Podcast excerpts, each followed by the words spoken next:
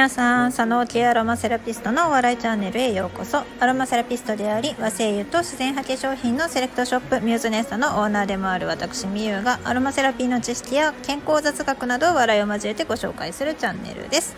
では本日の話題もうめっちゃ噛みました。行ってみましょう。えーとですね今日は夜収録なのでちょっとあのバックグラウンドミュージックがですね全然何て言うんですかね。ほらもうすぐお風呂ができますって言われたりとかえーと、うちに我が家にやってきた新しいルンバ様の代わりのですねウーフィーさんがいます。ウーフィンさんの名前はダンさんに決まりました。息子に任せるとろくな名前にならないっていうね。はい、えー、それでですね今日の話題なんですけれども、まあ、日本といえばですね柑橘大国でございますで、えー、和製油に関してもまあ、すっごい数の柑橘の和精油があるんですね。で、えーとですね、ミュースネストの方でお取り扱いをさせていただいているあのムチャチャ園さんの八重とこシリーズですねこれ愛媛の西洋市からあの届けられているんですけれどもムチャチャ園さんのですねあのずっと送られてくる何て言うのかな解放誌というか、まあ、お客様に送られてくるレターっていうような感じでしょうか。あのー店舗という読み物があってですねこれがまた結構ね毎回面白いんですよあのすごい手作り感がある。お風呂入った。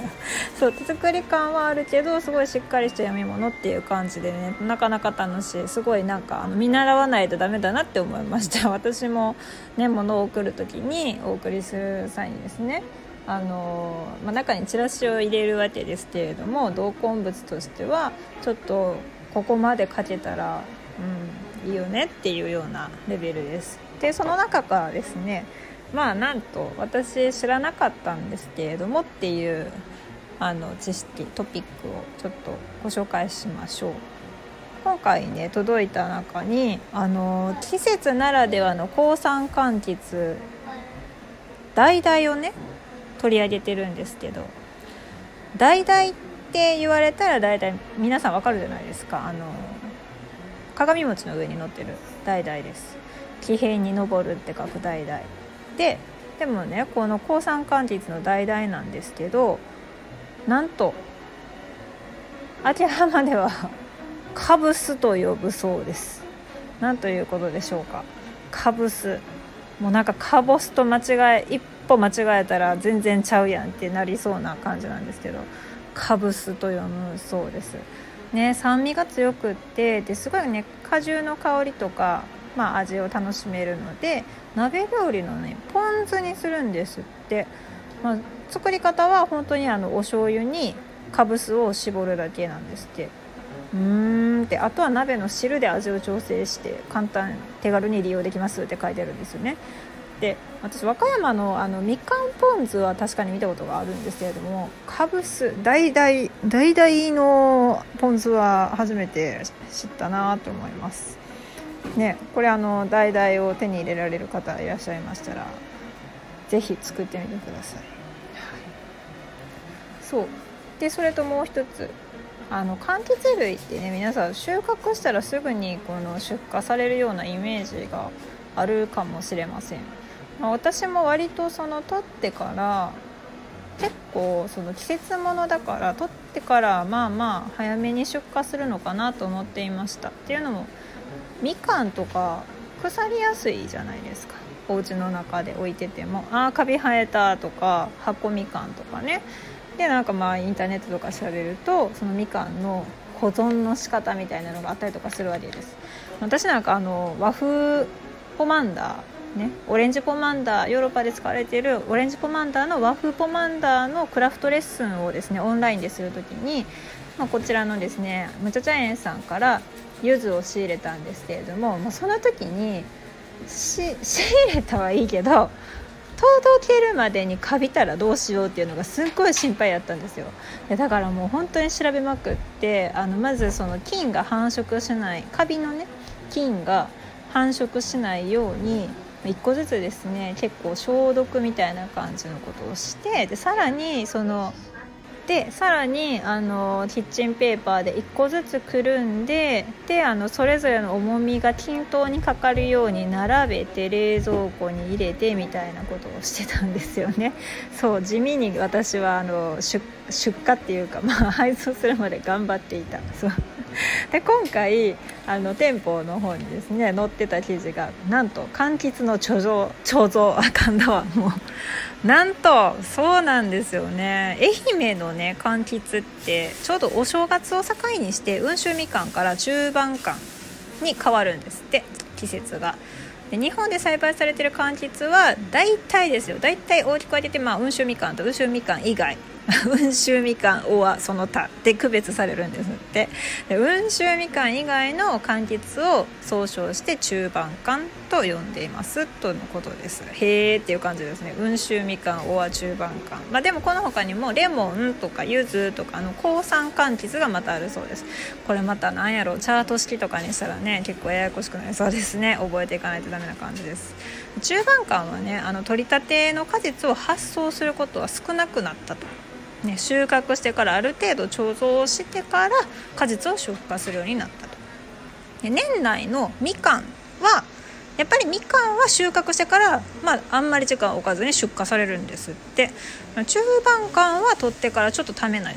ためとかないといけない。で中盤柑をなんでその出荷直前に取って出さないのかって言ったらあのやっぱり冬のね厳しい時期は愛媛でも気温が下がって、まあ、強風が吹いたりとか雪になったりとかするんですって。だからまあ寒くなって、まあ、そういった害被害ですね。当害、まあ、凍ったりとかあと風による落下とかに見舞われる前に収穫しなければ、まあね、せっかく育てたのにそこでダメになってしまうから、まあ、その前に取ってしまえっていうのとあともう一つが取りたての果実っていうのは酸味が強くってで貯蔵してる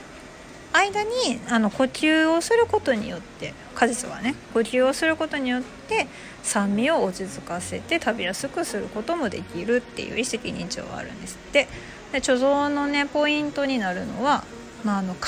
果皮からの水分の蒸散。うんって。みずみずしい方がいいんちゃうのって思ったんですけど蒸散させるのもポイントらしいです。この取りたての皮っていうのは水分がすごく多いからそのまま貯蔵してしまうと、まあ、その水分で蒸れて傷みやすくなっちゃうんです。ってだからあの呼び方がですね乾燥よそといって、ね、数日間すごくね風通しのいい場所に置いてで皮の果皮の水分をちょっと飛ばしてでその飛ばしてから、まあの倉庫にしまい込むんです。ってうーんって。であとは温度と湿度とかを見ながら出荷までね1から2ヶ月ぐらいですね倉庫の中で貯蔵しておくということです。でうーんっていう感じですよね。でこのムチャチャ園さんのねみかんみかん類まあねこの貯蔵中に可否がしなびやすいっていう特徴があるらしいです。っていうのもねやっぱりあの農薬をあんまり使用してないと病虫害の影響を受けやすいですよね。もちろんそうですよね。まあ、でも病虫害の跡傷跡っていうのがやっぱりその細かく傷がついてしまったり穴が開いてしまったりするとそれだけでもその表皮、まあ、人間と一緒ですよね。人間の皮脂膜バリアがこうちょっとこう壊れているみたいなもんでその表皮に蒸散量が表皮に作られているその天然のワックス層の形成が薄くなるから可否からの蒸散量つまり乾燥肌 乾燥肌っていうか、まあ、蒸散量が多くなってしまってで、まあ、それがね痛む原因になってしまうということです。でまあ一昔前まではみかんにも人工的にワックスをかけてたってなんかそんなイメージあんまないんですけどまあそう言言われたらそうなんですかね。うん、一昔前まではみかんに人工的にワックスをかけてたほうでそのね見た目のツヤっていうのを求める他にもその蒸散を抑える目的もそのワックスにはあったんですって。へえですよね。もうほんとトリビアって感じ。そう。でもねこの中盤感の中にも貯蔵をあんまりしなくてもいい品種っていうのがあってそれは可否が薄くて、まあ、しなびやすい瀬戸カとか。瀬戸カって言ったらみかんの大トロって呼ばれたりしますよね。であとはジューシーフルーツ、まあ、河内晩柑って言われてますけどこれはあの出荷時期がそもそも遅いから春まで、まあ、木の上に置いといてほんで出荷前に収穫をするっていう。でもねこういうまたねとっとけない品種っていうのも大変ですよね。やっぱ果実に袋とかネットとかかけて、まあ、寒さとか鳥に食べられたりしないようにしないといけない。まあ大変ですよね本当にね農業は。あの成熟させ、まあ、収穫すればそれが終わり、まあ、とできたやった取ったよし打ったっていうわけじゃなくってできた取るか取らないか取った売るまでにどうするかみたいなそのひと手間ですっごい成果が大きく変わってしまうことがあるんですって、まあ、地味やけど大事な作業ですよねということが書かれていました。というわけであのみかんをですねなんかみかん買ったら毎回毎回ちょっとかびてしまうねんけどっていう方はですねあのちょっと参考にしていただければなと思います。なるんかな？参考になるんかな？分かんないんですけど、うん、でもなんかこう柑橘類をこう大量に迫害をしてそれを腐らせずにいかに美味しく食べるかっていうのを極めている方がいらっしゃるなんか私の知人の中にいそうな気がするんです。すごい柑橘が好きな方がいらっしゃって。まあそういう方に聞けばすごいコツ知ってそうなんですけれども。あの皆さんもこの冬ですね、まあ、おこもりのね需要というか、まあ、なかなか外にも出れないストレスをねこうちょっとこう緩和させるためにも、ね、ストレス対抗ホルモンですね。を出すためにもビタミン C ってやっぱいるので柑橘類食べていきましょうか。ね大事にあのカビさせないようにして。というわけで本日もお役に立てれば幸いです。いつもなんかトリビアみたいなこと言って。いやでも本当にねあのこういうその抗酸柑橘とかって本当皮を剥くだけでもすっごいその香りが立つのでレモンもそうでしょ？あのすだちとかかぼすとかね。もうそうじゃないですか。本当にあそのあるだけで結構香りがするっていうね嬉しさ。もう柑橘様々ですね。日本は柑橘大国でちょっと私はすごく嬉しいんですけど。はい。っていうちょっとアロマセラピー的なお話もちょっとだけして終わります。ではあのこんな話を毎日しているミュースネストのオーナーですね、えー、今日15日の夜21時からですね。和製油ワイワイ会。あそうおかげさまで PTX で売ってたチケットがねあの無料だからそりゃそうやろって感じなんですけれども完売してで追加発見したやつも完売したのかな？うん。なんかちょっとねにぎわいそうな予感がします。であのー本当にね初めましての方でも全然いらっしゃってくださったらあの面白いと思うんですよ。なんかあんまりその普段聞かないアロマセラピーの話もそうですけどアロマセラピー全然知らないっていう方も参加されたりするんですよね。それは、えーと、生産者さんの立場として来られたりとかするんですよね、うん、あとはもうものすごくマニアックなあの知り尽くしてるやんっていうようなその 行為の資格を持っている方々とかもいらっしゃいますし結構ねだからいろんな人がいて面白いんですよ。うん。なので今日の夜はですねちゃんとあの寝ないようにして喋ろうと思います。いつもゆるい司会者なんでね私。あの全然話それでいきますしその脱線する模様もあの楽しんでいただければなと思います。でちなみに、えっと、ミューズネットのページの方でもライブ配信をする予定なので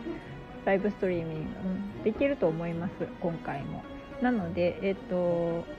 Zoom に参加されないという方はそちらのライブ配信をあの見てちゃちゃを入れるっていう感じでコメントとかいただければあのその場でのね確認が私がうまいことできるかどうかわからないんですよ。その何て言うんですかね。こうスタッフ的なものが全然いないから。普通のウェビナーみたいにそのやるライブに出る方と,、えーと、そのコメントとかを管理する方みたいな感じであのできないんですけど、えー、コメントいただけたら後で全部目を通させていただきますのでどうぞ遊びに来てください。ということであの今日も最後までお聴きくださってありがとうございます。えー、今日はね金曜日はいサンフコート It's Friday ですね。はいとはいえ、まあ、またあの皆様体にお気をつけて気分転換に少しあの声優を通っていただくのもとってもなんだろうリフレッシュできますのでぜひぜひですね、まあ、イヨカンすだち有効甘夏青みかん柚子いろいろありますからそういったものですね嗅いでいただいてそしたらあの抗菌効果もありますのででそれをまたハウスキーピングとかに使っていただくとさらに効果的なのではないかなと思います。というわけで何回というわけでっていうんですね終わりたいと思いますでは皆様またまた。